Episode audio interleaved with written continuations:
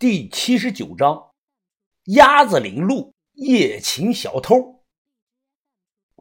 夜里十一点半，我和于哥是一路狂奔，追到了思源宾馆西边的小广场的附近，没看到回声呀，也没看到那个黑影一个人都没有。小广场十分的安静，我满头大汗的问他：“于哥，人呢？鸭子呢？”于哥他环顾四周，这贼能从楼上跳下去，说明有轻功的底子，而且看样子是事先对我们住的地方和自己逃跑的路线都踩过点了。我怒声的冲着小广场大喊：“哪个杂种干的？是男人就出来露个面！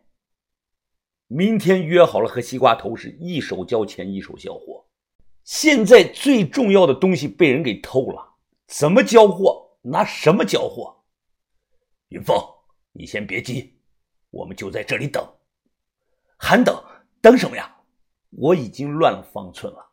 于哥他咬牙说道：“等鸭子回来，带我们去抓这个贼。”于哥，你是不是傻呀？鸭子再聪明，他毕竟不是人呐，他怎么可能知道咱们在小广场这里呀？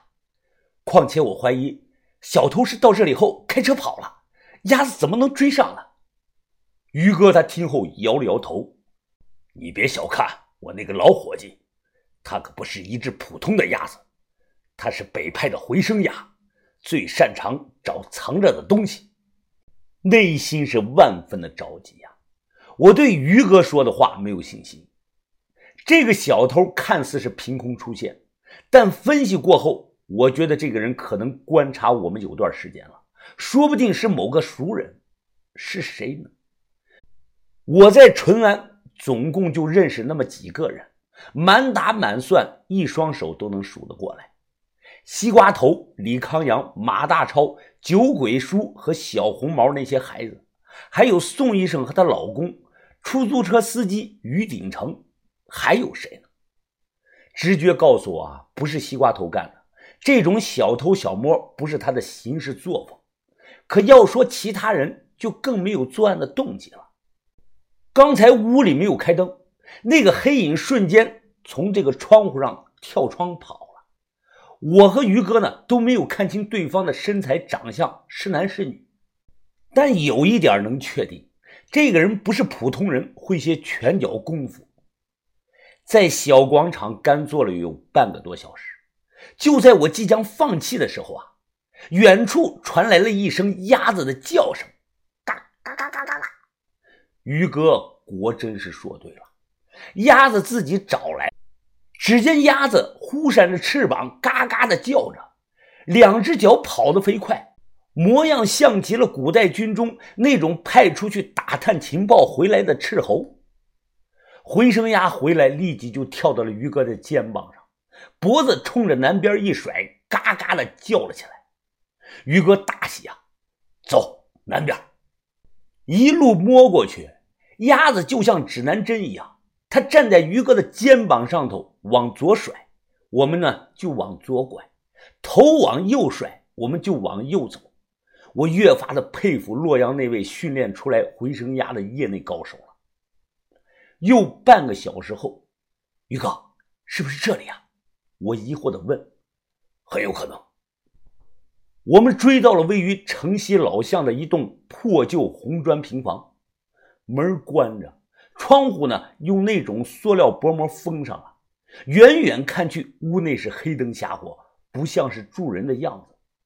于哥他眉头紧锁，低声的说：“这个人手上有几分的功夫，敌在暗，我们在明。万一对方手里有刀枪之类的。”更难对付，不可大意啊！云峰，你紧跟我，千万小心。这点不用于哥提醒，我早就挽住了他的胳膊。于哥是简单粗暴，上前一脚，砰，就踹开了门。干啥嘞？吓死人了！能干啥嘞？屋里有张上下铺，还有些简单的家具和洗漱用的这个生活用品。上铺、下铺各住着一个人。在我们刚踹门进来的那一刻啊，躺在下铺睡觉的那个中年男人立即就坐了起来。这个人只穿着一条秋裤，脸色蜡黄，一口河北邯郸或者是沧州附近的这个口音。见我们还不说话，这个黄脸汉子一把抄起来这个煤球的钳子，一脸怒声的说道：“是不是抢钱呢？能奶奶个逼！”于哥皱起了眉头：“你做什么的？”这个汉子他激动的说道：“我做工地小工嘞，给人装修，能两个人抢钱来错了地方了吧？我真没钱啊！过年了我都没钱往家里寄。住在这里的农民工，我和于哥对视了一眼，看到了彼此眼中的疑惑。从这个汉子的口音、说话的表情和神色判断，都不像是我们要找的小偷。嘎嘎嘎，回声鸭不停的叫。好像要告诉我们什么，于哥和回声鸭是心灵相通。他脸色一变，眼睛呢瞥向了上铺。这么大的动静，上铺躺着这个人竟然盖着被子还不醒，除非对方是听不见，是个聋子，要不然就反常了。上铺是谁？于哥冷着脸问。黄脸汉子立即大声的骂：“是我老婆！奶奶个逼的！你们两个到底走不走啊？再不走，我叫派出所了！”我笑着说道：“你老婆好像有点耳背啊，别报警，我们在抓小偷，可能是找错地方了。”我就听到这个汉子嘴里啊嘟囔着小声的骂：“俩热蒙蛋子！”互相递了个眼色，于哥呢佯装转身离开。趁这个黄脸汉子放松警惕的那一刻，我过去一把就抓住了这个上铺的被子，想用力的掀开，结果掀不开。那躺着的人似乎也抓紧了被子，我咬牙猛地这么一拽，被子被我猛地就脱了下来。下一秒，一个蒙脸人瞬间鲤鱼打挺就起了身了。我看对方露在外面的那双眼睛，就知道这是个女的。起身的那一刻，对方一句话没说，分别向我和于哥甩了什么东西过来，电光火石间。我只看到了两点寒芒，似乎是钢钉一类的暗器。小心！于哥大喊一声，躲开了暗器。我也连忙向左躲闪。不料那个黄脸汉子过去一把就抓住了这个蒙脸女的这个脚腕，焦急地问：“你谁？我老婆去哪了？”咣！回答他的就是一脚啊！黄脸汉子脸上结结实实的挨了一大脚，整个人就飞了出去。蒙脸女身形灵活，只见他跳起来，双手扒住了屋顶悬挂这个吊扇，身子用力向前这么一荡，想再次破窗逃跑。眼看人又要跑了，回声鸭突然飞到了对方的身上，扑棱的两个大翅膀朝这个蒙脸女脸上乱扇。对方被激怒了，竟然一把抓住这个鸭子的翅膀，猛地将其摔到了墙上，砰！嘎嘎嘎嘎嘎回声鸭发出了“嘎”的一声惨叫啊！你敢！于哥瞬间红了眼了，他踹烂上下铺，抽出钢管，一棍子，呜，就将这个蒙脸女打了下来。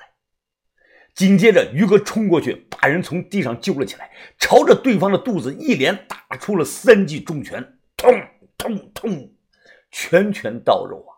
重击之下，对方直接就吐了血了。于哥是双目通红，只见他双手将人平举过头顶，像扔东西一样，猛地呜就扔了出去，噼里啪啦砸坏了一大片的东西。对方的脑袋撞到墙上，当场就晕死了过去。于哥看都没看对方，急忙将回声鸭从地上捡了起来，看鸭子呢有没有伤到。我本想过去揭开对方这个伪装，看这个小偷呢到底是谁。结果刚走一步，突然一阵剧痛。我撩起来衣服看，就看到一根钢钉齐根没入到我腋下的位置，但只出了少量的血，疼啊！反应过来后，一阵钻心的疼。我捂着受伤的位置，疼得直喘气。我我受伤了。于哥似乎没有听到，仍旧摆弄着检查着回声压。于哥，我我受伤了。于哥仿佛是如梦初醒，他抱着鸭子，赶忙问我伤到了哪儿，伤的重不重？我掀起衣服给他看我腋下没入肉中的钉子。于哥看后松了口气，还好不是要害的位置。鸭子的翅膀好像断了。啊，鸭子，鸭子，于哥，是鸭子的命重要，还是人命重要啊？我我喘不上气，我可能要死了。于峰，别说这丧气话，你死不了了。回去让小轩拔了钉子上点药就好了。你看这个鸭子的翅膀折断了，不知道还能不能长好啊？我气得捂着伤口，过去一把就掀开了蒙脸女脸上的黑布，确实是个女的，被于哥打的嘴角流血，昏死了过去，很陌生，我根本不认识对方。我把她身上摸了个遍，没找到那块眉心骨，我又翻了这个上下铺和被子，依然没有找到。可能是他将东西啊随手藏在了哪里。时间紧迫，明天晚上之前必须找回眉心骨。这不光涉及到两千万的货款，还关系到我的生命安全。